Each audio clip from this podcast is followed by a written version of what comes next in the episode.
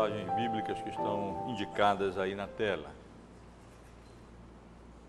No decorrer do estudo, nós leremos algumas outras passagens, mas para começarmos, leremos apenas essas que estão aí indicadas.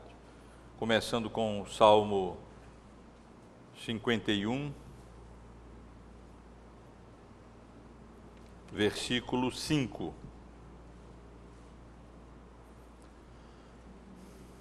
Onde diz assim o salmista: Eu nasci na iniquidade e em pecado me concebeu minha mãe.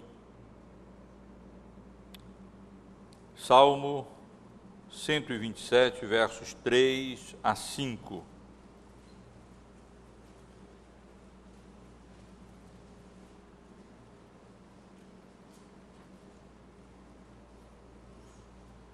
Herança do Senhor são os filhos, o fruto do ventre, seu galardão. Como flechas na mão do guerreiro, assim os filhos da mocidade. Feliz o homem que enche deles a sua aljava. Não será envergonhado quando pleitear com os inimigos à porta. Atos capítulo 2, versos 37 até o verso 39.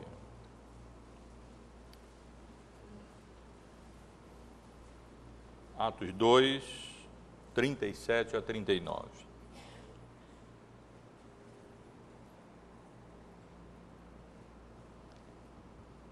Ouvindo eles estas coisas, compungiu-se-lhes o coração e perguntaram a Pedro e aos demais apóstolos: Que faremos, irmãos?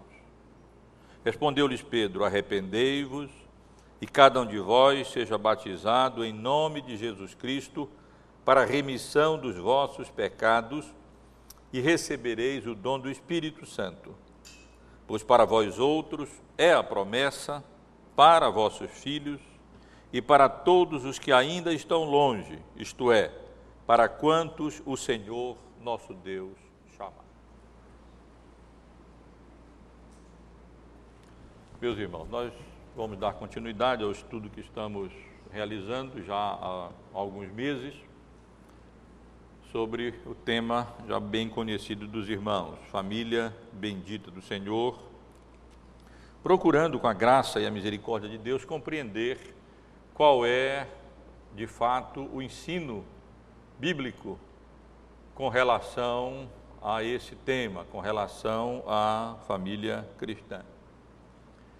E sempre tenho procurado chamar a atenção dos irmãos que, ao fazermos esses estudos, nós não somos movidos meramente por curiosidade ou por interesse acadêmico, ou em pesquisar o assunto, naquilo que a Bíblia ensina, mas somos movidos pela consciência da importância, da relevância do assunto, especialmente em virtude dos tempos difíceis em que as famílias, de modo geral, vivem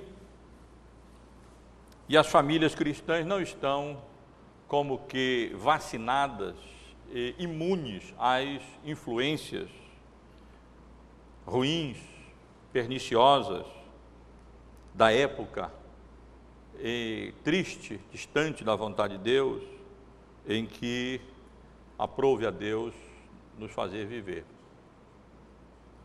E é com o propósito prático de auxiliar os irmãos e irmãs a enfrentarem essa situação difícil em que vivemos e, com a graça de Deus, resistir e é, conduzirem suas vidas, suas famílias, de acordo com a vontade revelada de Deus, é que nós estamos nessas, nessas manhãs de domingo, juntos procurando compreender qual é a vontade do Senhor.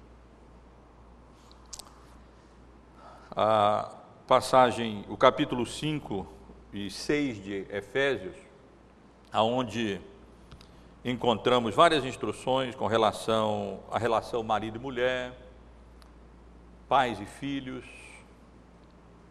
e servos e senhores. É precedida, como os irmãos sabem bem, dos versículos que dizem assim: Portanto, vede prudentemente como andais, não como nécios e sim como sábios, remindo o tempo, porque os dias são maus. Por esta razão, não vos torneis insensatos, mas procurai compreender qual é a vontade do Senhor. E essas passagens se aplicam a todas essas relações que o apóstolo Paulo, logo após essa passagem, vai considerar começando pela relação entre marido e esposa, depois pais e filhos e assim por diante.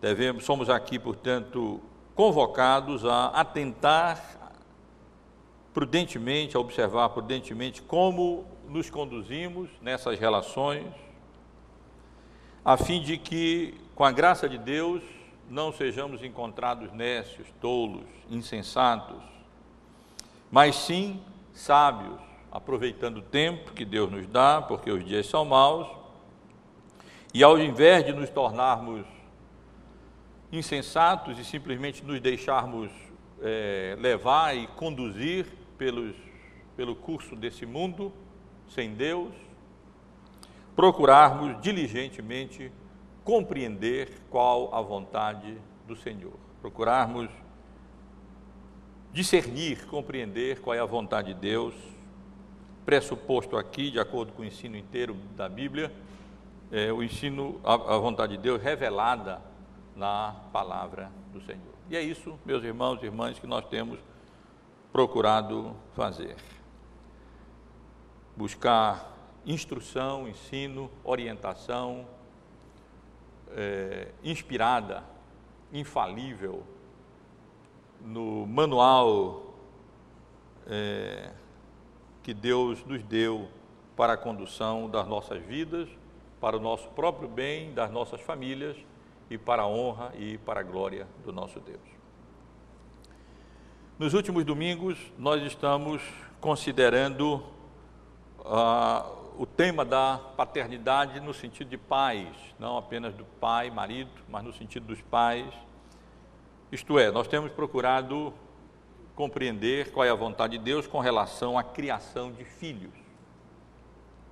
Nós já vimos, começamos é, apenas tendo uma visão geral daquilo que nós poderíamos chamar um esboço de teologia da paternidade ou da criação de filhos, conforme encontramos em Deuteronômio, capítulos 6 e 7.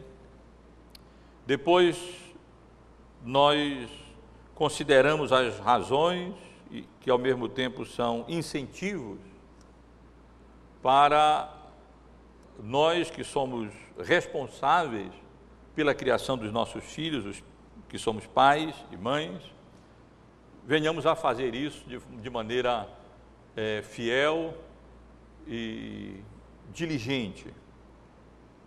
Nós nos encontramos numa relação única como pais nossos filhos existem porque nós os concebemos, nós comunicamos a, ele, a, nossa, a eles a nossa natureza pecaminosa, temos sobre ele uma autoridade que pessoa ou, ou instituição alguma tem, nutrimos por eles uma afeição de amor, de paz,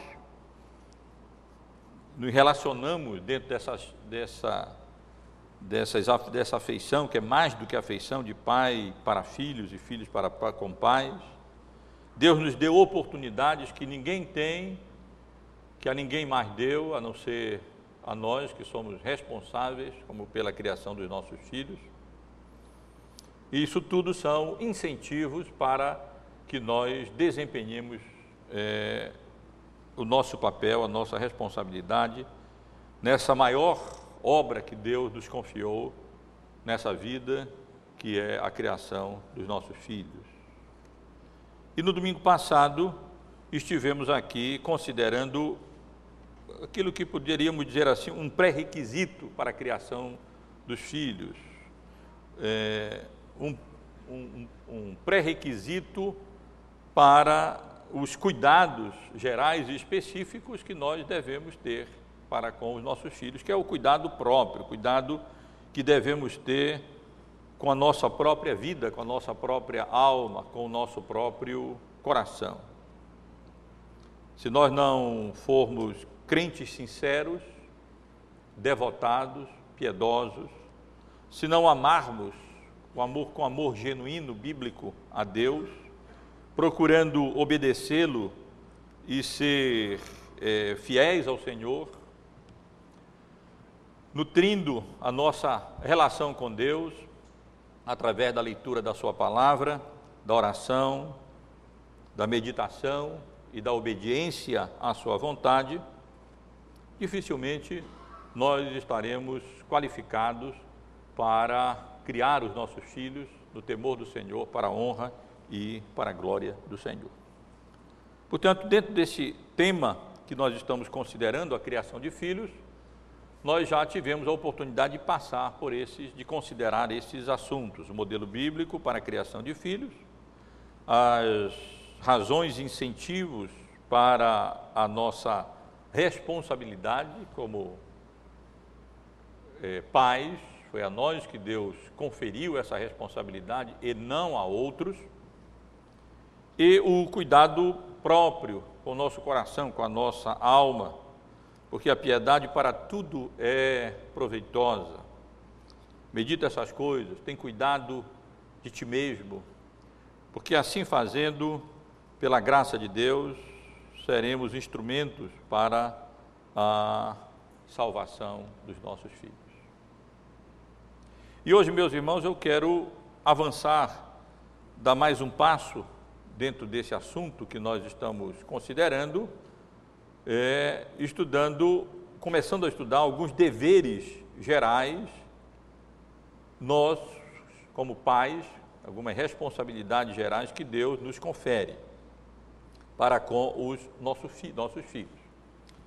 Eu digo responsabilidades gerais porque essas responsabilidades incluem vários várias outras detalhadas que, com a graça de Deus, nós estaremos considerando ao estudarmos essas responsabilidades gerais. Dentre essas responsabilidades gerais, no que diz respeito à criação dos nossos filhos, nós temos o, o é, que reconhecer e fazer conhecida a condição deles. Consideramos esse assunto de passagem quando estudamos os direitos dos filhos, mas desejo hoje me deter e elaborar um pouco mais esse assunto para a nossa, para a nossa instrução. Devemos amá-los, essa é uma responsabilidade é, essencial, fundamental, básica, se Deus quiser, estaremos considerando isso domingo que vem, para com os nossos filhos. Enfatizamos a necessidade de disciplina mas mais do que a necessidade de disciplina, nós precisamos amar os nossos filhos. E amar, como já consideramos aqui, nesses estudos, não é simplesmente emoção ou sentimentos, mas é também um ato de obediência à vontade de Deus. Precisamos dar bom exemplo para os nossos filhos, ensiná-los, corrigi-los e também encorajá-los num certo sentido, podemos dizer que todos os nossos deveres para com os nossos filhos, é, eles se enquadram aí. E além de deveres gerais para com os nossos filhos, nós temos é, esses deveres são, na realidade, também meios para alcançarmos que os nossos filhos, alcançar que os nossos filhos é, vivam de maneira agradável a Deus e para a honra e glória de Deus reconhecer e fazer conhecida a condição deles, amá-los, orar por eles e com eles, dar a eles bom exemplo, ensiná-los, corrigi-los, encorajá-los. Como digo, temos aqui não apenas deveres gerais, mas meios também. É amando-os que nós vamos conseguir criá-los no temor do Senhor. É orando com eles que nós vamos conseguir que eles tenham vitórias sobre pecados, sejam diligentes, sejam fiéis, que cultivem as virtudes cristãs. É dando bom, bom exemplo que nós os encorajaremos a viverem assim. É ensinando-os, corrigindo, encorajando-os, que com a misericórdia e a graça de Deus nós vamos poder livrar nossos filhos de pecados e, e males que é, decorrentes do pecado e vamos com a graça de Deus poder ensinar nossos filhos as virtudes cristãs que é, farão com que nossos filhos vivam uma vida agradável a Deus, da qual, com a qual nós nos regozijaremos neles, nos seremos alegrados nos, na vida dos nossos filhos. Então, irmãos, nós, nos próximos domingos nós estaremos considerando esses deveres gerais. E hoje eu quero começar com esse primeiro dever geral, reconhecer e fazer conhecida a condição real dos filhos que Deus nos deu. Como eu disse, eu já considerei rapidamente esse assunto quando nós estivemos aqui abordando a questão da filiação, especialmente os direitos dos nossos filhos. E dentre os direitos dos nossos filhos, que eu apenas mencionei, é, está, está o direito deles conhecerem a genuína condição deles, a real condição deles. Porque, como eu procurei é, ressaltar naquele momento, é, a sociedade ocidental tem uma visão esquizofrênica acerca dos filhos. Ao mesmo tempo em que consideram que eles são inocentes, eles é, procuram evitá-los a toda maneira, todo modo. Até algum tempo atrás era comum se ter dez filhos, oito filhos, sete filhos, depois seis, cinco, quatro, foi caindo, né? Três, dois. Hoje é estourando dois, um e às vezes nenhum até, para não haver impedimentos e dificuldades maiores é, para o comodismo dos pais. E isso sem razão real. Às vezes há razões reais, eu não estou aqui condenando é, absolutamente e totalmente o, o controle da natalidade, não estou fazendo isso, não estou ensinando isso, mas muitas vezes esse controle é absolutamente inadequado e indevido. E ele ocorre e se dá não por uma por razões justas, reais, mas simplesmente porque os pais incorporam a mentalidade é, secular que não vê de fato os filhos como os filhos devem vistos, em primeiro lugar, como bênção da parte do Senhor, como bênção da parte de Deus. Muitas vezes eles são vistos, eles são vistos mais como, como problema, como estorvos, como, como dificuldades. É verdade que a vida moderna é, impõe outras dificuldades que a vida antiga não impunha. Né? De, de educação dos filhos, é, que acontecia de modo geral, de forma é, no lar, pelos pais, ou então não, de forma não tão cara como hoje acontece, e etc. Outras dificuldades que a vida moderna é, impõe no que diz respeito a isso. Mas, meus irmãos e irmãs, nós procuramos, nós precisamos é, ser prudente na nossa maneira de avaliar essas coisas todas, para não acontecer de sermos nécios ao invés de sábios. Dificilmente a gente vê pessoas rejeitando herança, né? Não, não quero mais, basta uma herança. Não quero mais outra, não. Duas, três, dez heranças é muita herança, eu não quero. Eu quero só, só uma ou nenhuma. eu já tive a oportunidade de receber uma herança e eu não, não rejeitei a, a, herança, não. E se eu recebesse duas ou três, eu não vou jogar, eu não vou jogar fora, não vou rejeitá-las, não. É, a Bíblia não vê os filhos como problema. A Bíblia não vê os filhos como, como empecilhos à felicidade do casal. A Bíblia não vê filhos como estorvos, como, como transtorno na vida de uma família, na vida de um casal. Muito pelo contrário, meus irmãos e irmãs, a Bíblia vê os filhos como bênçãos da parte de Deus, como presentes que Deus nos dá.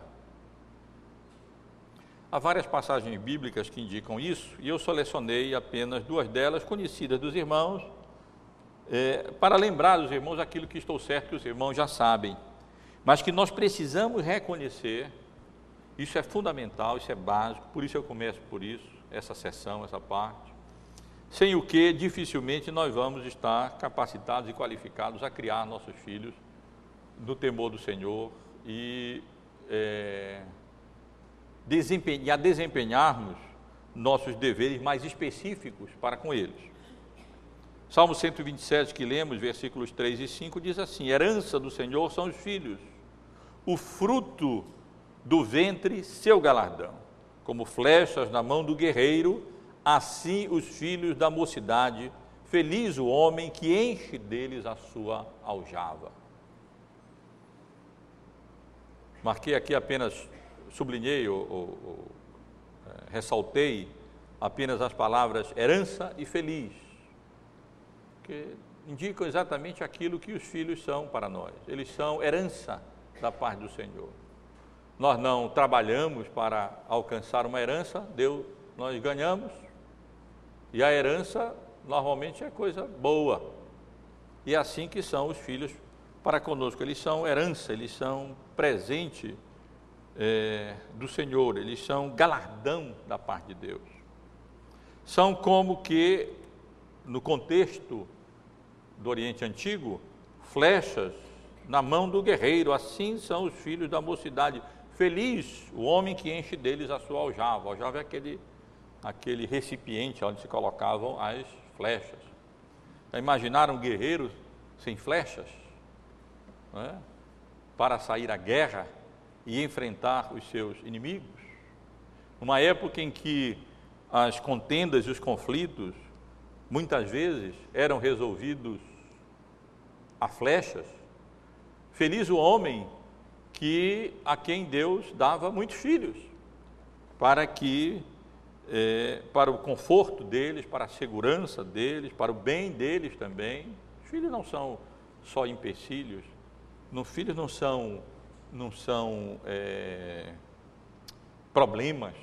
Os filhos são herança da parte de Deus, os filhos são flechas que Deus nos dá, e isso, e, e feliz é o homem, e feliz é a família, feliz é o casal que Deus concede muitos filhos.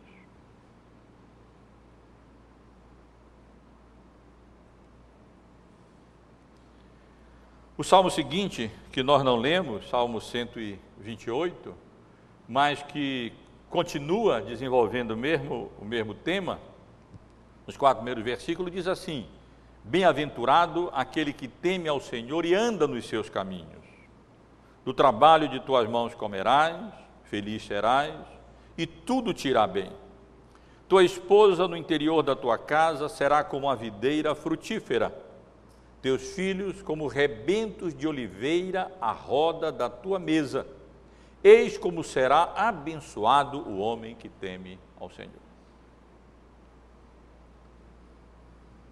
Nesse outro salmo, mais uma vez, o caráter de bem-aventurança dos filhos é ressaltado. Eles são bênçãos da parte do Senhor. Por isso, são bem-aventurados aqueles que andam nos caminhos do Senhor, eles, como presente da parte de Deus, como recompensa da parte do Senhor, falando em termos gerais, é, alcançam é, bênção de Deus nesta vida. Uma esposa no interior da sua casa, como videira frutífera, isso é uma bênção da parte do Senhor. Quem acha uma esposa acha o bem e alcançou a misericórdia, a benevolência, a graça, a bondade de Deus.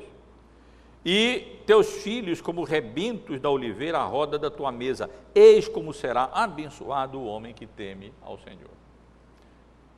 Nesses dois salmos, o salmista usa duas figuras para representar a bênção que, a os filhos são para os pais. A figura das flechas na mão do guerreiro e a figura da oliveira, de rebentos da oliveira à roda da tua mesa. Talvez hoje a gente não tenha dificuldade pra, para avaliar bem as figuras, compreender bem essas figuras, porque nós não vivemos esse contexto antigo de luta, de flecha, né, de, de, perigos ao nosso derredor, da importância de ter uma clã numerosa é, é, para, é, para, para subsistência, para, para sobrevivência mesmo, num contexto é, adverso, e também, provavelmente, temos dificuldade para compreender o significado da oliveira, desse produto que para nós, no máximo, faz falta para botar numa pizza, né, azeite de oliveira, ou, ou, ou senhoras me socorram, nesse, nesse momento, não tem uma salada, alguma coisa assim, mas que para aquela época tratava-se de um produto preciosíssimo a Bíblia faz inúmeras referências. Eu cheguei a anotar, mas eu digo, não, eu vou cansar os irmãos, pesquisando na Bíblia um pouco é, sobre a, a importância da, da oliveira sobre isso. Era um produto tão rico que servia como moeda de trocas. Servia como moeda. Servia não apenas para, para alimento, e não apenas um alimento assim, de, de um tempero, servia para iluminação, servia para consagração de sacerdotes, propósitos religiosos. Enfim, irmãos, a oliveira era um produto precioso, caro, precioso para a vida naquela época. Tua esposa no interior da tua casa será como a videira frutífera. Não estamos estudando agora as esposas.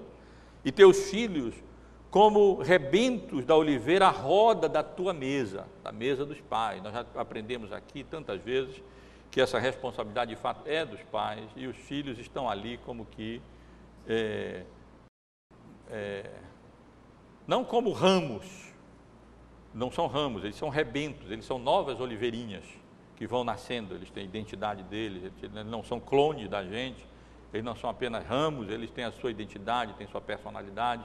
Os pais sabem disso, cada oliveira com a sua maneira, com a sua forma de ser, com a, seu, com a sua personalidade, com o seu caráter. É tolice querermos padronizar, não são, eles são novas oliveirinhas que nascem, mas eles têm um potencial enorme e, e, e são preciosos. E Deus os coloca ao redor da nossa mesa para nós cuidarmos deles e criarmos deles. E lendo um pouco mais sobre a oliveira, para compreender mais na época, é, vi como eles precisavam de, a oliveira precisava de cuidado, precisava ser, ser é, é, adubada, precisava ser é, molhada, cuidados que nós também devemos ter com os nossos filhos. Mas, irmãos, eu, eu estou lendo essas passagens apenas para tentar ressaltar um pouco mais no contexto em que esses, essas passagens foram escritas, o, que, o que os filhos são para nós, bênçãos da parte de Deus não devemos olhá-los como problemas, como dificuldade, mais um filho para criar. Essa é a expressão que os irmãos conhecem, né? Mais um filho para criar no sentido negativo e limitando-os indevidamente é, quando Deus nos dá muitas vezes a possibilidade, a condição financeira e espiritual e social para é, abençoar o mundo com mais oliveirinhas. Né? frutíferas, é, frutíferas. Uma vez eu, eu vi uma reclamação, uma reclamação dessa, que Eu podia ter tido mais filhos. Né? Foi no bom sentido, graças a Deus, né? que era gente que, dizendo que eu podia ter tido mais filhos, seria mais filhos para casar com outras filhas e outros filhos. eu, eu ouvi isso, fiquei lisonjeado, por um lado, Deus sabe que nós queríamos mais, não foi possível ter mais do que três, é, por motivo mesmo médico, né? mas é, eu por mim teria tido mais filhos. Eles são é, bênçãos da parte de Deus, eles são graça da parte do Senhor. Se eu não fizesse outra coisa hoje, mas pela misericórdia de Deus pudesse inculcar no coração dos irmãos essa noção, esse conceito de, que, que, representa nadar contra a correnteza desse mundo, é, eu, eu faria isso. Normalmente no meio reformado, os irmãos podem perceber o número de filhos é, é maior. Pergunta para os preletores que vêm aqui, geralmente, quantos filhos eles têm. Os irmãos vão descobrir que não é improvável cinco, seis, sete, oito filhos. Eles querem plantar mesmo, um, fazer logo uma plantação de oliveira, porque reconhecem que são bênçãos de fato da parte de Deus para a nossa vida. Talvez eh, se nós pudéssemos ser primeiros avós, avós, e depois ter filhos, impossível, né? Nós dessemos mais valor para os nossos filhos que Deus graciosamente e misericordiosamente é, nos dá para nós criar, nos empresta para nós cuidarmos deles, criarmos, molharmos, adubarmos e fazê-los videiras frutíferas no seu reino para o bem da sociedade e para a honra e para a glória do Senhor. Provavelmente a gente não deve levar essa figura tão, tão adiante, né? Senão poderíamos dizer, criar nossos filhos para que eles sejam azeite para iluminar esse mundo, né? óleo para, para dar sabor a essa, a essa vida. Com, com certeza eu estou indo longe demais aqui. Mas se formos pensar um pouco sobre a figura do azeite, o azeite estava sendo usado ali, exatamente como figura para expressar a bem-aventurança dos filhos que Deus nos dá, ah, meus irmãos, nós é, poderíamos alcançar uma outra compreensão e uma outra visão disso. Então, nós precisamos reconhecer isso, meus irmãos. E não apenas reconhecer, mas nós devemos comunicar isso aos nossos filhos. Como é que os seus filhos veem, se veem, se veem diante de você? Que visão você passa para os seus filhos? Eles se veem como uma ou eles te veem como um transtorno. Vai ser difícil seus filhos serem, ouvirem você, obedecerem você, amarem você, como pai, como mãe, se eles percebem que na relação de vocês, vocês os veem como transtornos. Às vezes até foram evitados, mas teve jeito, veio, né? Sem querer. Ou coisa dessa natureza. E eles são, isso é comunicado a eles. Então, é, esse é o nosso dever. Reconhecer que filhos são bênçãos da parte de Deus, a Bíblia ensina isso abundantemente, claramente, esses versículos são suficientes para isso. Herança do Senhor são os filhos, feliz o homem que enche dele as suas aljavas, bem-aventurado são esses homens, feliz ele será, abençoado o homem que teme ao Senhor, e dentre esses componentes dessa bênção de Deus está exatamente, estão exatamente essas oliveirinhas ao redor da nossa mesa. Agora, evidentemente que isso encerra algumas implicações. Uma delas é que nós devemos ser gratos a Deus pelos nossos filhos e não é, é, murmurarmos como se eles fossem pesos ou castigos sobre nós. Então, expressar a nossa gratidão a Deus pelos nossos filhos. Que bênção se os nossos filhos, desde pequenininho, ouvem o papai e a mamãe orando, Senhor, eu te agradeço de coração pelos filhos que o Senhor nos deu. Muito obrigado por isso. E comunica essa, essa gratidão a Deus pelos filhos. Os filhos percebem isso, quão gratos e alegres e regozijantes são os pais pelos filhos que Deus lhe deu. Lhe deu.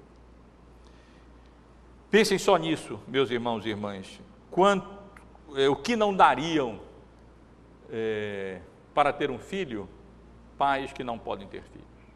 Eu, quando vejo reportagem na televisão sobre, sobre fecundação in vitro e sobre essas coisas, e, e é, por um lado, tem tanta coisa errada aí, embriões descartados, coisas que são, são condenáveis, que não devem ser feitas, não devem ser feitas, e assim por diante. Mas, por outro lado, a gente vê, me chama a atenção o que alguns pais, casais, não fazem para ter filhos. Tudo, eles vão atrás de, especialistas, gastam fortuna, estão dispostos, dispostos a qualquer coisa para ter um filho. Enquanto que aqueles que Deus premia com essa graça, abençoa com essa herança e enche aljava com essas flechas, não dão valor muitas vezes e, fazem tudo para evitá-los sem necessidade, sem justificativa, porque tem muitas vezes tem condições para ter um número maior de filhos e tem condições para criar um número maior de filhos, pelo menos mais um ou mais dois, ou dentro da, das da, da, das condições que Deus nos dá. Na realidade, meus irmãos, aquelas outras é, aqueles outros deveres gerais que eu relacionei aqui no início, amá-los, orá-los, orar por eles e com eles, dar bom exemplo, ensiná-los, corrigi-los, encorajá-los, tudo isso é, são implicações dessa desse reconhecimento. Se os filhos são bênçãos de Deus para nós, são isso mesmo, são presentes de Deus, são herança, então, meus irmãos, nós devemos amar os nossos filhos, desfrutar alegremente da companhia deles. Não vou desenvolver isso porque vou tratar mais quando falar sobre amar os filhos. Quem ama quer estar junto, quem ama quer estar perto. Já pensou? Um, um, um, um rapaz que ama a moça e não só quer que ela fique longe dele, distância. Nada. O namorado, o namorado até escreve carta para a namorada. Isso é uma dificuldade muito grande, né? escrever uma, uma carta para a namorada. É, quer estar junto, quer falar, se, se, não puder falar, dá um jeito de, de, de, se comunicar com ela. E tem prazer em estar perto, tem prazer em estar, em estar junto. Por essa razão, quando acontece de dois, um casalzinho está tá namorando, se relacionando com o propósito de casar é, na igreja, e, e, que eu vejo que dá muita dificuldade, é, o, o, a relação é caracterizada por problema, eu recomendo, olha, a continuar assim, melhor não, não ir avante, porque namoro complicado, casamento pior ainda. Pior ainda.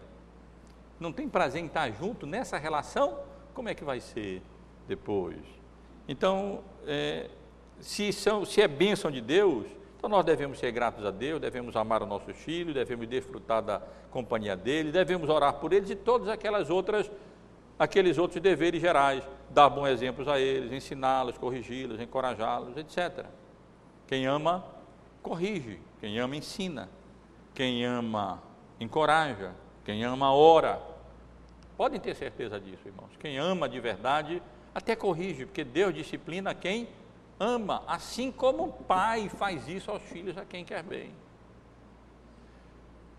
Se seu pai não e sua mãe não disciplinaram você, faltou amor. Faltou amor. Você não disciplinou seus filhos, faltou amor. Amor que leva a, a, a se dar o trabalho de fazer isso que é difícil para nós. Não é? Disciplinar um filho. Não é fácil disciplinar filho, não.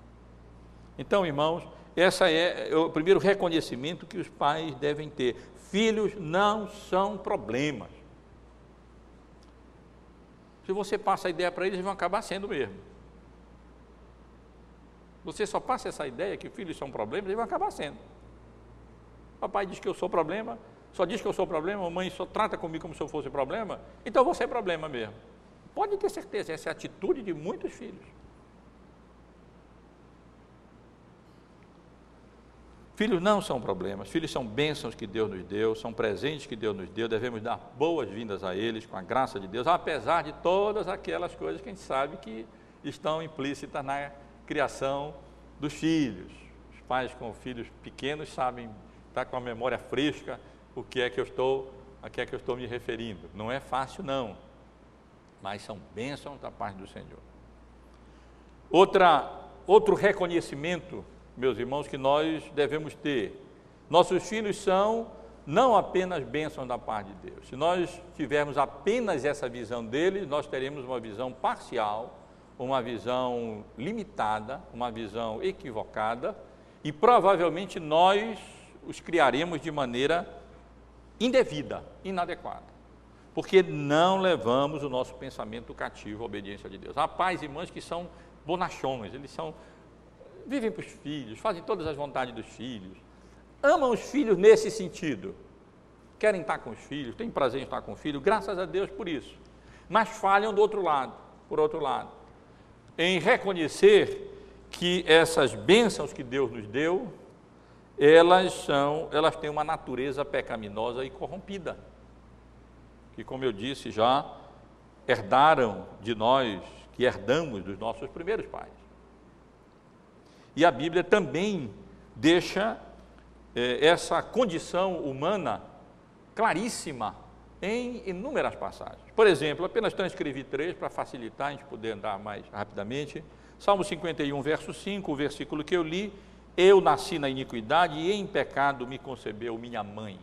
Quem dera que todos nós reconhecêssemos isso. Uma das grandes dificuldades do ser humano é reconhecer: eu nasci na iniquidade, eu nasci em pecado, eu herdei a natureza corrompida dos nossos pais, que porventura herdaram, que, que, que, por sua vez herdaram de Adão e Eva, especialmente de Adão, o cabeça representativo da raça humana, nosso procurador diante de Deus no pacto, no pacto é, que Deus fez com Adão e, e Eva, especialmente com Adão. Isto é, nós Nascemos nessa condição. E não somos nós, meus irmãos e irmãs.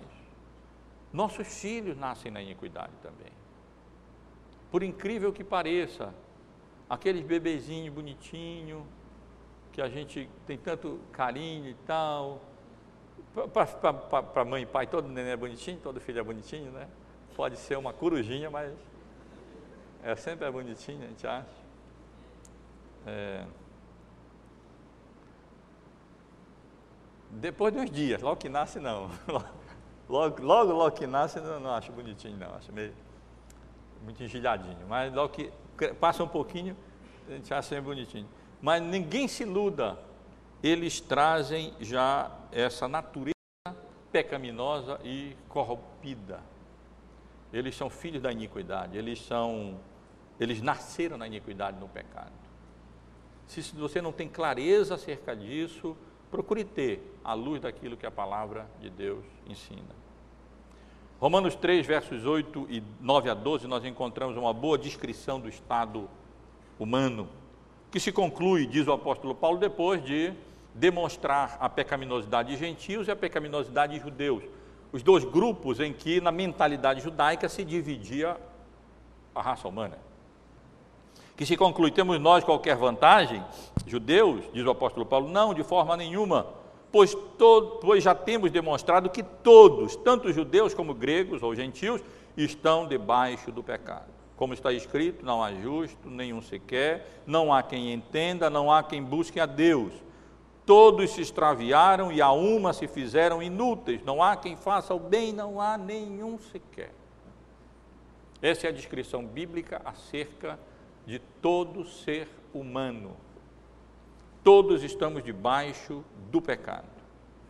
Diante de Deus não há justo, não há quem busque a Deus, não há quem, eh, todos se extraviaram, se fizeram inúteis, não há quem faça o bem, não há nenhum sequer. Claro, nós podemos dizer, não, pessoas fazem o bem, sim, mas todo bem que é feito, não pela motivação correta de agradar a Deus, ele é pecaminoso como diz o nosso símbolo de fé, é melhor fazer o bem, a nossa comissão de fé, no capítulo sobre boas obras, é melhor fazer o bem, mesmo nessa condição, de que não fazer. Mas ainda esse bem feito, que não for para a graça de Deus, ele é pecaminoso. Que ele não tem a motivação correta de agradar a Deus, e de uma forma ou de outra ele será egoísta, ele será pretensioso, ele será é, pecaminoso. É assim que nossos filhos vêm a esse mundo. Continuando um pouco mais a leitura, eu coloquei aqui Romanos 2, 9, 19, mas está errado, é Romanos 3, 19. Ora, sabemos que tudo que a lei diz aos que vivem na lei o diz para que se cale toda a boca e todo mundo seja culpável perante Deus. Todo mundo seja, se a ideia é, todos são culpados, mas todo mundo se reconheça culpado perante Deus. Porque essa é a condição em que todos nós viemos a esse mundo. Mais uma passagem apenas. Romanos 5,12. Assim como por um só homem entrou o pecado no mundo e pelo pecado a morte, assim também a morte passou a todos os homens, porque todos pecaram. Por Adão, o, o pecado entrou, e a culpa do pecado, a corrupção do pecado é herdada por nós, ela já está no nosso, para usar uma linguagem científica atual, no nosso código genético, e nós herdamos esses genes espiritualmente corrompidos, se podemos chamar assim, e que nos conduzem ao, ao, ao engano e ao erro e ao pecado. Para mim não tem nenhuma surpresa quando eles estudam os genes e chegam à conclusão que pessoas já são geneticamente predispostas ao vício. Ué, a Bíblia ensina exatamente isso, não tem nenhuma novidade com relação a isso. Nós já trazemos essa predisposição que nós herdemos dos nossos primeiros pais para o pecado, de uma forma ou de outra, mais inclinado para uma coisa ou outra, e isso não nos torna indesculpáveis, não. Por isso que nós já nascemos em pecado, nós já nascemos culpados. Antes de praticarmos bem ou mal, nós já temos o código genético pecaminoso. Talvez a linguagem nos ajude a compreender melhor essa questão toda da herança do pecado e da imputação da culpa pelo pecado porque Adão estava ali naquela condição de cabeça representativa, de procurador, e aquilo que um procurador assinar e fizer por nós, que, que, que, que, que nos representa, tem valor legal. E Adão estava ali colocado por Deus, o Criador, que tem autoridade sobre isso, no, no estado de inocência como nosso procurador. Mas o fato, meus irmãos, é esse, bíblico, indiscutível. Nós somos pecadores, nossos filhos são herdeiros do pecado. E na nossa maneira de lidar com eles, na nossa maneira de criá-los na disciplina e na demonstração do Senhor, nós precisamos reconhecer isso e comunicar a eles isso. Meu filho, você é uma bênção da parte de Deus para mim. Você é a herança que Deus me deu. Eu louvo a Deus com gratidão pela sua vida. Mas você é pecador. Você é pecador. E, as, e isso, esse reconhecimento encerra algumas implicações, isto é, nós precisamos adverti-los acerca dessa condição, não devemos ensinar que eles são bonzinhos e são perfeitos e não tem problema, não, devemos ensinar que eles são pecadores sim, que eles herdaram essa condição, que é essa condição deles, devemos alertá-los acerca das necessidades que eles têm de buscar os meios de graça e buscarem a Deus. São filhos da aliança, vamos ver, são, mas são pecadores e precisam ser convertidos pela graça, pela misericórdia de Deus, mediante a palavra de Deus, por obra do Espírito Santo de Deus. E eles precisam aprender desde pequenininhos que o estado deles precisa ser alterado e o instrumento e o meio que Deus utiliza para isso é a sua palavra. Se nós fizermos isso de maneira adequada, esse processo não precisará ser radical de transformação, como muitas vezes foi a nossa conversão. Aos pouquinhos eles vão aprendendo a vontade de Deus e submetendo à vontade de Deus, e vai, Deus vai mudando o coração pecaminoso deles, de tal maneira que vai dando a eles, progressivamente, lentamente, homeopaticamente, o desejo de fazer a vontade de Deus e um coração novo, um coração regenerado, um coração convertido. Mas eles precisam, é, porque nascem em pecado, ser alertados acerca da necessidade que eles têm de utilizarem os meios de graça para que eles conheçam a Deus e sejam é, transformados pela misericórdia e pela graça de Deus. Isso implica, isto é, porque são pecadores, que precisamos criá-los na disciplina e na demonstração do Senhor. Nós precisamos é, corrigi-los, nós precisamos discipliná-los, como nós estaremos considerando mais pormenorizadamente depois do nosso estudo. A Bíblia deixa isso muito claro. Não, é, a ideia de, de, de não disciplina não, não, não, não, não, não está correta. Deus disciplina quem ama, essas coisas não são incompatíveis. Amor não é incompatível com disciplina, o fato de ser uma bênção de Deus, herança de Deus, não é incompatível com é, a correção e a disciplina por amor a eles, para o bem deles. Implica também que nós devemos encorajá-los, meus irmãos e irmãs. Talvez a tendência de, de, de nós, como pais, seja apenas disciplinar e não encorajar, como se nós não reconhecêssemos que não é fácil lutar contra o pecado. Não é fácil para nós. nós. Às vezes, talvez nós erremos é, por pressupormos que é fácil para nossos filhos obedecer, que é fácil para eles lutar contra, contra, a, usu, contra a ganância, contra a usura, é meu, não dou, contra a rebeldia, contra, depois que vão crescendo mais, a lascívia, contra a mentira. Não é fácil para nós, meus irmãos, que somos adultos, que temos experiência da graça de Deus, que já estamos muito mais avançados nesse caminho. Como é que nós vamos, vamos achar que é fácil para eles? Eles não, é preciso é, é, adverti-los, é, é, preciso alertá-los e, e, e, é, a utilizar o meio de graça, é, é preciso criá-los na disciplina e correção, é, mas é preciso encorajá-los também, reconhecer, eu sei meu filho, não é fácil não, eu sei que é uma luta, é para mim, e por isso mesmo nós precisamos encorajá-los e animá-los a, se possível, se necessário for, resistir até o sangue contra o pecado, isto é, com todo empenho, com toda diligência, com todo esforço. E também dar-lhes bom exemplo, porque eles precisam ver em nós sinceridade, empenho, diligência na vida cristã, sem o que nós estaremos comunicando a ele hipocrisia e eles tenderão a absorver isso ao invés de serem crentes sinceros,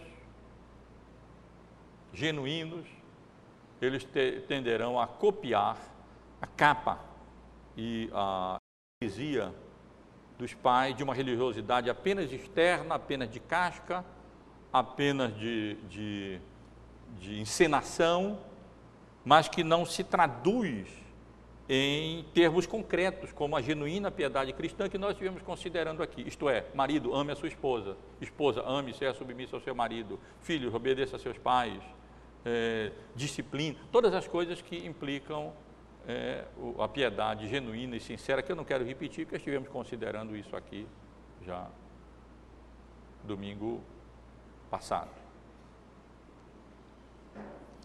Mas, irmãos, para não irmos muito longe, além de é, reconhecermos e comunicarmos, a necessidade de reconhecer e comunicar aos nossos filhos a condição de bênção de Deus para nós, herança de Deus, e de que eles são também pecadores, herdeiros do pecado, contaminados com esse vírus mortal do pecado e por, por isso precisam ir a Cristo como, como único médico que oferece tratamento para livrá-los e curá-los desse e, e, e tratá-los desse, desse vírus do pecado.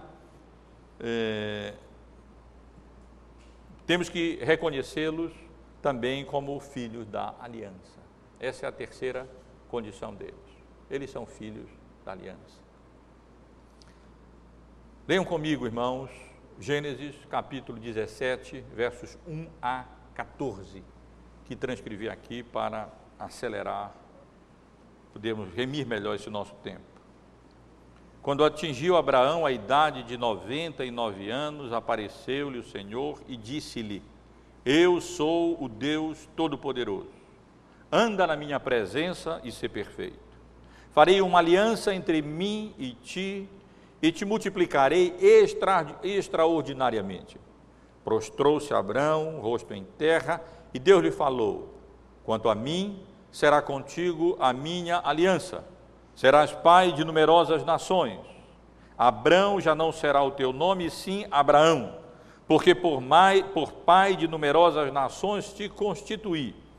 Fartiei fecundo extraordinariamente, de ti Farei, farei nações e reis procederão de ti.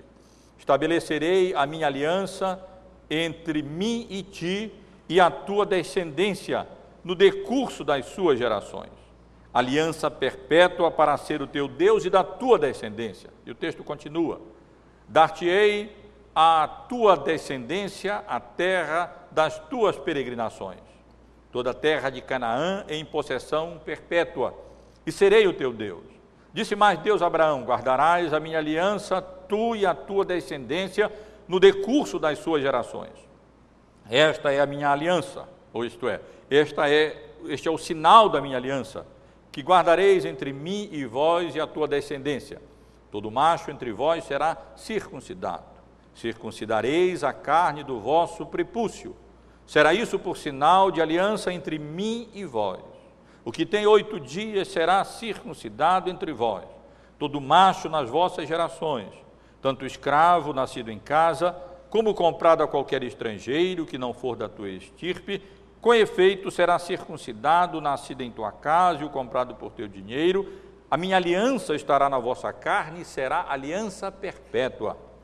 O incircunciso que não for circuncidado na carne do prepúcio, essa vida será eliminada do meu povo, quebrou a minha aliança. Quando nós falamos em família bendita do Senhor, meus irmãos, nós estamos falando em família da aliança. Daí o título do livro do Dr. Van Groningen, isto é, a família da aliança. É nesse contexto que nós devemos entender a família cristã, isto é, Deus chamou Abraão e naquela etapa da, de implementação do pacto da redenção feito entre o Pai, o Filho e o Espírito Santo, com o propósito de redimir os eleitos de Deus, Deus chamou Abraão e fez uma aliança com ele, e essa aliança implicava em Deus propor ser o Deus deles, graciosamente, e abençoá-los, e oferecer a eles todos os meios para que eles pudessem ser abençoados por Deus e fazê-los seu povo peculiar, sua propriedade peculiar, e torná-los uma bênção para as demais nações da terra. E essa aliança, como vemos aqui, não foi feita apenas com Abraão, mas ela foi feita com Abraão e a sua descendência. E exatamente por isso, todo macho, todo filho homem, deveria ser circuncidado na carne do prepúcio, e isso servia como uma aliança desse pacto entre Deus e um povo seu, para abençoar aquele povo, para oferecer àquele povo meios de graça. A ele Deus confiou os seus oráculos, a sua palavra que foi revelada ao povo de Israel. A eles Deus enviou os seus pastores, seus sacerdotes, seus profetas para admoestá-los, encorajá-los, exortá-los, repreendê-los, adverti-los. E a eles Deus confiou é, termos naquele pacto que eles deveriam obedecer para permanecerem nele. E, se assim fizessem, eles desfrutariam das bênçãos da parte do Senhor. Meus irmãos, biblicamente, os nossos filhos, eles não são apenas herança da parte de Deus e não são apenas serizinhos pecaminosos, herdeiros do pecado. Eles são filhos da promessa, eles são filhos do pacto, eles são filhos da aliança, eles estão incluídos no pacto da redenção, eles são incluídos no pacto, incluídos no pacto da graça. Isso significa que para eles desfrutam da, da bênção da parte de Deus e significa que é, para eles é a promessa. E nós devemos olhar para os nossos filhinhos assim, sem dúvida com relação à intenção da parte de Deus para com eles. Sem dúvida com relação ao fato de que eles estão debaixo do favor, da graça, da bondade, da misericórdia e do cuidado de Deus como crianças especiais, como povo especial, como membros do pacto da graça. Nós precisamos reconhecer isso e eles precisam conhecer isso. Precisam saber disso. É nosso dever geral, básico, fazer com que eles compreendam não apenas a condição deles como bênção da parte de Deus, mas por outro lado, como herdeiro do pecado, mas de uma maneira peculiar, como povo da aliança, como família, família do pacto da graça.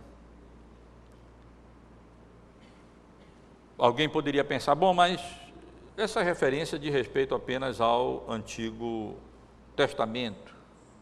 Não é verdade, irmãos.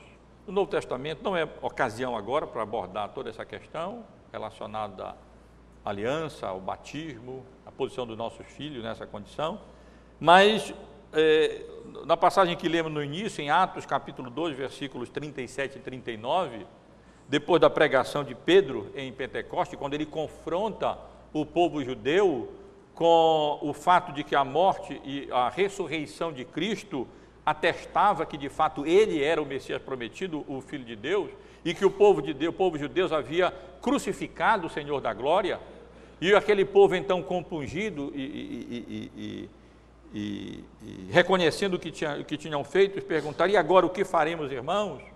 Lemos essa passagem que temos aqui diante de nós. Ouvindo eles essas coisas, compungiu-se-lhes o coração e perguntaram a Pedro e aos demais apóstolos: que faremos, irmãos?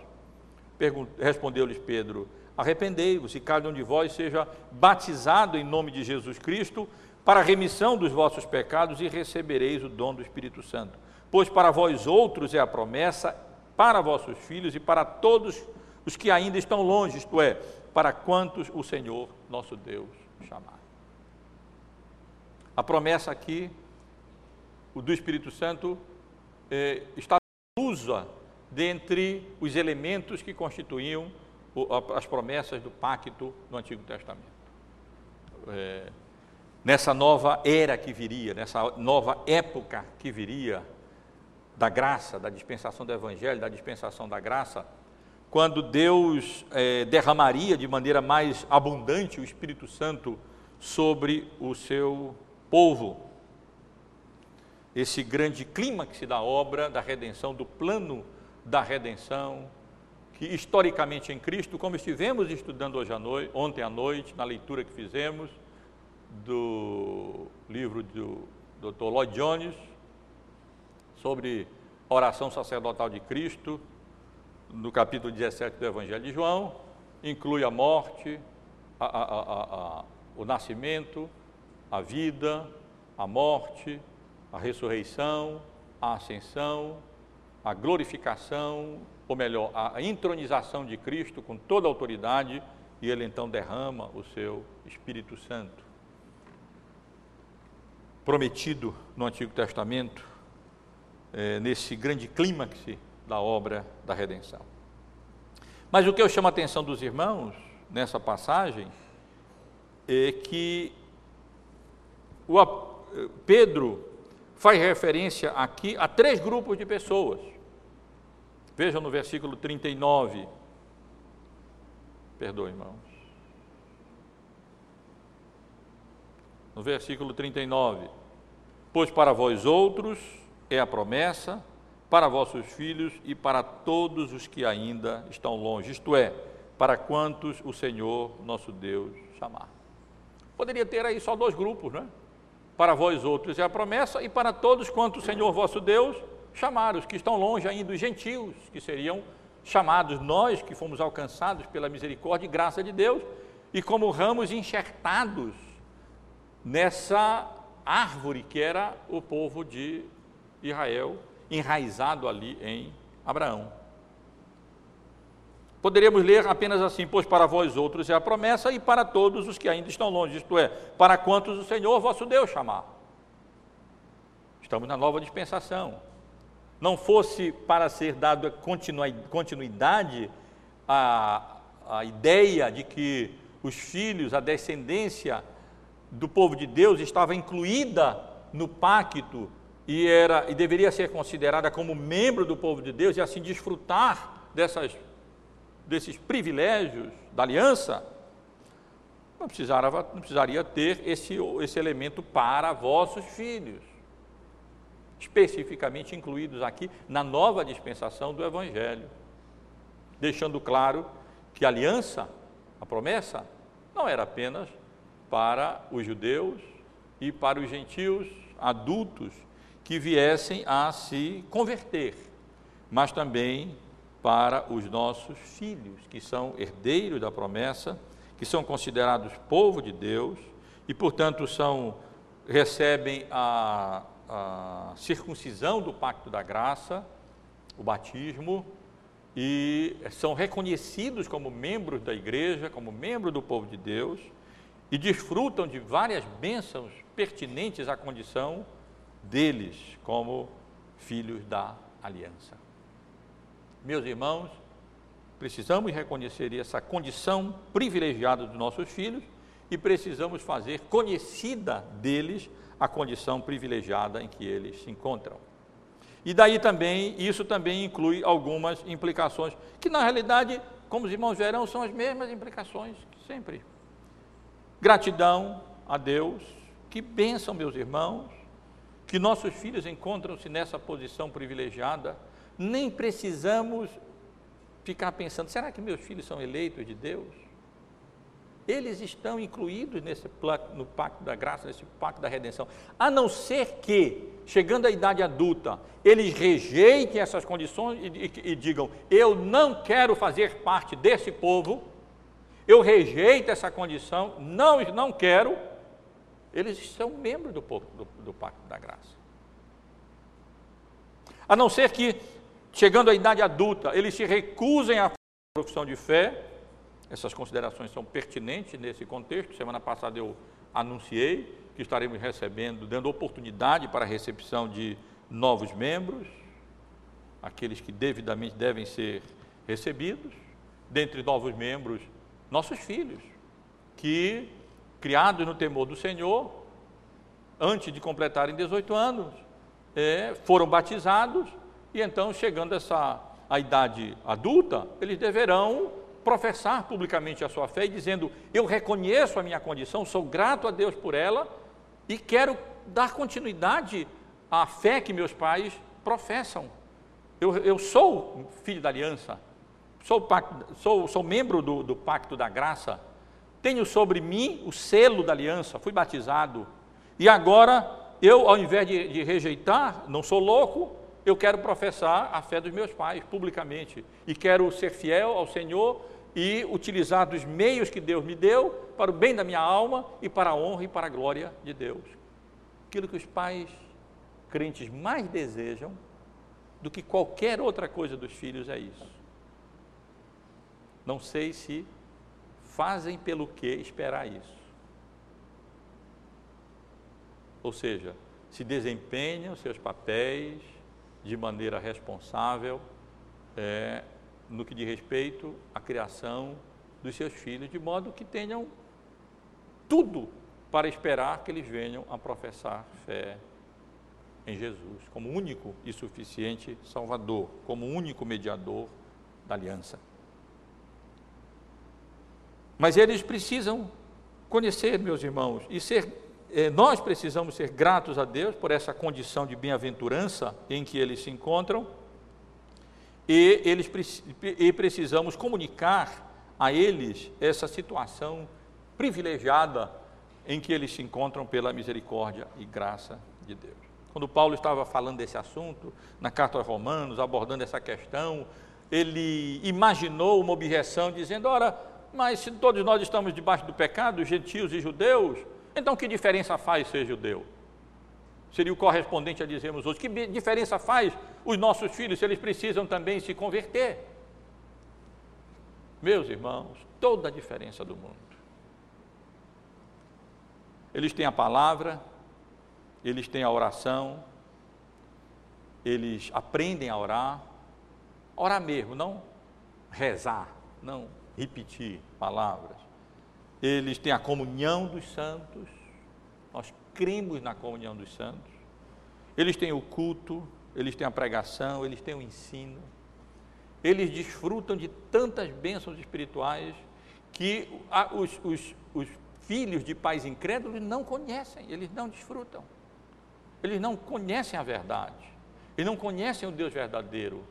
Eles não têm à disposição deles esses meios de graça que Deus colocou à nossa disposição, no sentido mais amplo, a palavra, a oração, a comunhão com os irmãos, o culto, a pregação, o ensino. Que bênção! Nossos filhos estão expostos a isso desde pequenininhos. E se eles tiverem a contrapartida disso em casa, com os pais, os responsáveis pela criação dos seus filhos, e desempenharem esse papel com fidelidade, de conformidade com a vontade de Deus, meus irmãos, terão tudo para, como rebentos de oliveira, florescerem e, ser, e chegarem no momento apropriado, é, determinarem com a graça de Deus, professar publicamente a, a fé dos seus pais e determinarem no seu coração viver de maneira agradável a Deus, respondendo positivamente aos termos do pacto, aos termos da aliança. Que bênção que os nossos filhos têm. Mas isso significa também é, que essas, isso é um grande motivo não apenas de gratidão, mas de encorajamento para nós, porque eles têm, as promessas são para eles também, não são só para nós, elas são para eles. Isso é um grande encorajamento para nós e, por outro lado, implica em responsabilidades importantes como contrapartida aos privilégios que Deus, especiais que Deus nos concede. Ou seja, ensinar-lhes a Bíblia, ensiná-los a orar, levá-los à igreja, expô-los à pregação. É a contrapartida. Esses são deveres nossos. Toda vez que nós recebemos novos membros por batismo infantil, nós lemos as perguntas que constam do nosso manual é, de culto presbiteriano Prometeis que, se Deus for servido conservar a vida destas crianças até a idade própria, as educareis na crença, isto é, na fé do Pai, do Filho e do Espírito Santo, em nossa santa religião, como é ensinada na Escritura e no Velho e Novo Testamento? E os pais prometem que sim, que vão ensinar as crianças, seus filhos, na fé genuína, na fé verdadeira.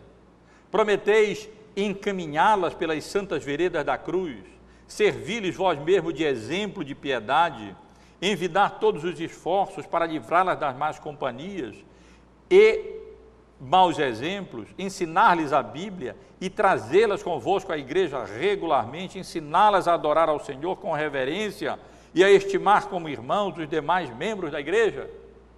E os irmãos que trazem seus filhos dizem: prometo, com a graça de Deus eu prometo. E finalmente, prometeis orar com elas e por elas, dar-lhes ou mandar dar-lhes a instrução e educação que puderdes, criá-las na disciplina e correção do Senhor? Isto é, são deveres pertinentes aos pais da aliança. A contrapartida às bênçãos que Deus coloca à disposição dos filhos da aliança. Ensinar-lhes a Bíblia, a ler a Bíblia, a orar, levá-las à igreja, expô-las à pregação, dar um bom testemunho e outras coisas que nós estaremos considerando no decurso desse estudo, em forma mais detalhada do que significa essas responsabilidades gerais que nós estamos estudando. Concluindo, meus irmãos, nosso estudo de hoje. Antes de considerarmos os nossos deveres específicos com relação à criação dos nossos filhos, nós devemos refletir acerca dessas responsabilidades gerais, a começar dessa que nós estamos começando a considerar hoje. Precisamos reconhecer e fazer conhecida a real condição deles, precisamos amá-los, orar por eles e com eles, dar-lhes bons testemunhos, ensiná-los, corrigi-los e encorajá-los. Essas são responsabilidades gerais dos pais, na família da aliança. E uma das nossas responsabilidades fundamentais que estivemos considerando hoje consiste em reconhecer e ensinar aos filhos a real condição deles como bênção de Deus. Isso é o que eles são. Eles precisam, nós e eles precisam reconhecer isso. também que são herdeiros do pecado. Nós e eles precisamos reconhecer isso. E filhos da promessa, filhos da aliança. E nós e eles, com gratidão no coração, precisamos reconhecer isso também. A condição deles, como vimos aqui, encerra implicações importantes da nossa parte, tais como ser gratos a Deus, amar os nossos filhos, nos alegrarmos por eles, ser exemplos para eles, orar por eles e com eles, ensiná-los a Bíblia, alertá-los, corrigi-los, encorajá-los, ensiná-los, levá-los à igreja. O fato de que eles são bênçãos de Deus, herdeiros do pecado e, e filhos da aliança, encerra essas implicações que, com a graça de Deus, nós estaremos considerando pouco mais detalhadamente a partir do próximo domingo. Mas quero terminar com uma palavra de encorajamento, porque não é fácil a nossa missão, meus irmãos e irmãs, não é fácil. Infelizmente, as pessoas se preparam, anos de preparo, para desempenharem vocações, suas vocações, mas não se preparam para, se, para desempenhar essa que é a maior das nossas tarefas, a maior das nossas vocações. Nós vivemos eh, época de desvio em que as crianças são preparadas anos a fio, desde o maternal até, o, até faculdade e, e, e, e pós-graduação, cada vez mais se exige qualificação mais elevada nesse sentido, para o exercício da vocação profissional. Mas elas não são preparadas nem para casar, como eram preparadas, mais bem preparadas antigamente, rapazes e moças,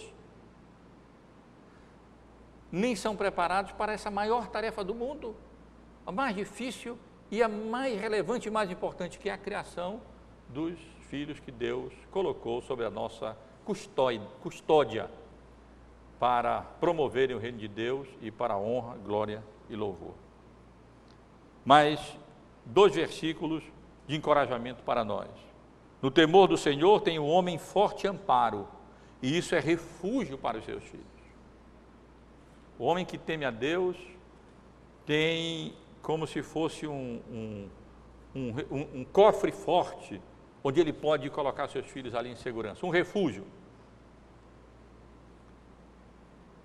para a preservação da alma dos seus filhos. Porque, como nós já vimos aqui, se não houver o temor do Senhor, zero, ele não poderá fazer nada para criar seus filhos na disciplina e na admoestação do Senhor. Por outro lado, ensina a criança no caminho em que deve andar, e ainda quando for velho, não desviará dele. Essa é a regra geral. Ensinarmos os nossos filhos, quando eles são jovens, no caminho em que eles devem andar. E Deus será gracioso para conosco. E apesar das nossas falhas, dos nossos erros, sempre falharemos e sempre erraremos. Não precisamos nos desencorajar por isso, que não alcançamos a perfeição só na glória. Mas se sinceramente, diligentemente, no temor do Senhor, procurarmos ensinar os nossos filhos desde pequenininho nesse caminho, reconhecendo e comunicando a ele que eles são bênçãos de Deus, mas são herdeiros do pecado. Mas pela graça de Deus, filhos da aliança, ainda quando velhos, eles não se desviarão do caminho do Senhor. Que Deus nos abençoe, meus irmãos e irmãs, nos dê a graça dele para podermos é, levar de fato o nosso pensamento submisso à vontade revelada de Deus e nesse particular com relação aos nossos, aos nossos, às nossas responsabilidades gerais, quem dera pudesse fazer a, a sua cabeça, né, para usar a linguagem de hoje, no sentido de que ao invés de pensar nos filhos como problemas, pensar neles como bênçãos de Deus. Pensar nos filhos como inocentes, pensar neles como herdeiro do pecado. E pensar nos filhos não como qualquer outra criança, de, de pais não tementes a Deus, desprovidas desse meio de graça, pensar na condição privilegiada em que eles se encontram é, para gratidão nossa e para é, encorajamento nosso também.